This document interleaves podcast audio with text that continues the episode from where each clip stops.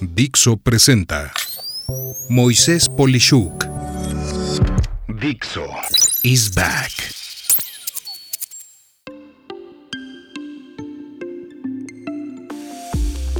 La crisis de la exdirección.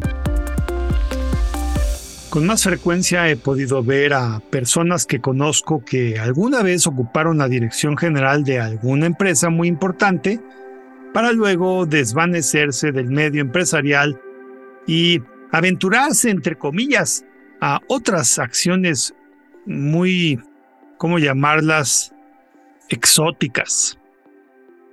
Y así, por ejemplo, hay una persona que hace sus pininos en lo que entiendo es consultoría, pero muy batida, pues lo mismo habla de Fórmula 1 que de cómo hacer tu perfil de LinkedIn, para luego hacerse pasar por un especialista en metaverso y temas afines.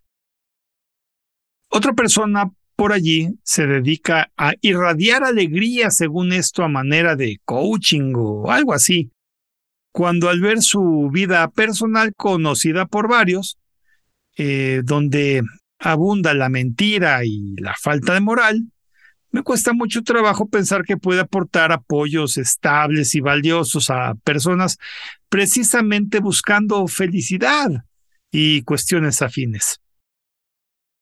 Y puedo seguir con ejemplos de personas que pasaron del liderazgo ejecutivo a llamémosle otra cosa rara. Fue entonces cuando reflexioné que, en buena medida, la mayoría de estos casos tuvieron un punto de inflexión, esto es, un punto en el que todo cambió drásticamente en su vida empresarial y al no poderse colocar en algún puesto directivo importante nuevo, optaron por seguir sus instintos y pensar que hacer cosas como las que he descrito sintieron que era el camino a seguir. Y es precisamente aquí donde quisiera dar mi punto de vista de qué hacer si en algún momento llegas a estar en una situación similar, sobre todo porque el contexto que veo, realmente siento que podría irles mucho mejor de lo que les va. Y su talento podría favorecer además a más de una industria que requiere ese talento directivo que tienen. A manera de lista, propongo las siguientes opciones entre muchas otras. 1. Buscar otro puesto directivo. Esto debe de hacerse mediante firmas de reclutamiento profesional con el fin de explorar y estar en el radar de todas las firmas que buscan un nuevo puesto directivo de alto nivel. 2. Consejería profesional. Casi toda empresa hoy por temas de gobernanza demanda de consejeros independientes. En estos puestos pueden ubicar una excelente oportunidad a estas personas. 3.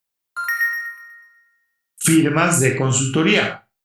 Sus conocimientos y su segmento puede ser un área de empresas de asesoría administrativa, legal o contable o tecnológica, y pueden ser alternativas valiosas. 4.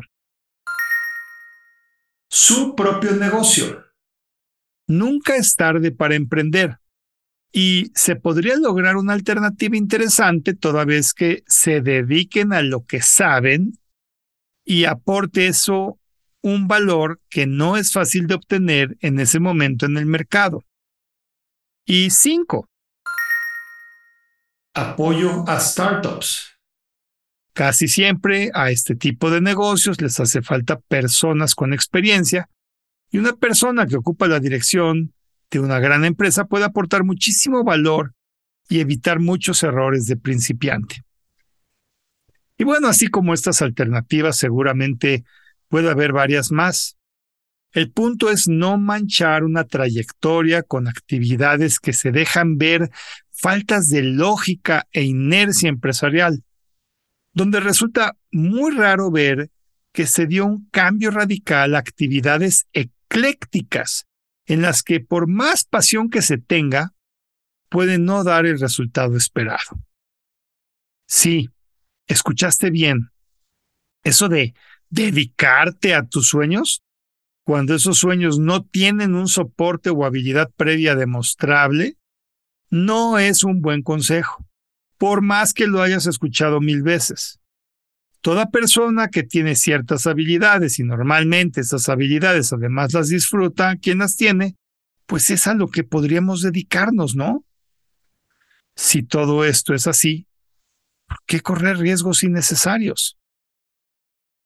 Si hay un deseo de algo muy radical y diferente, tal vez ese algo deba de ser un nuevo pasatiempo, pero no en lo que piensas basar el resto de tu vida productiva.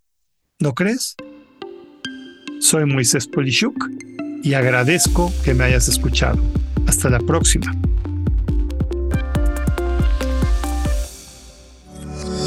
Dixo is back.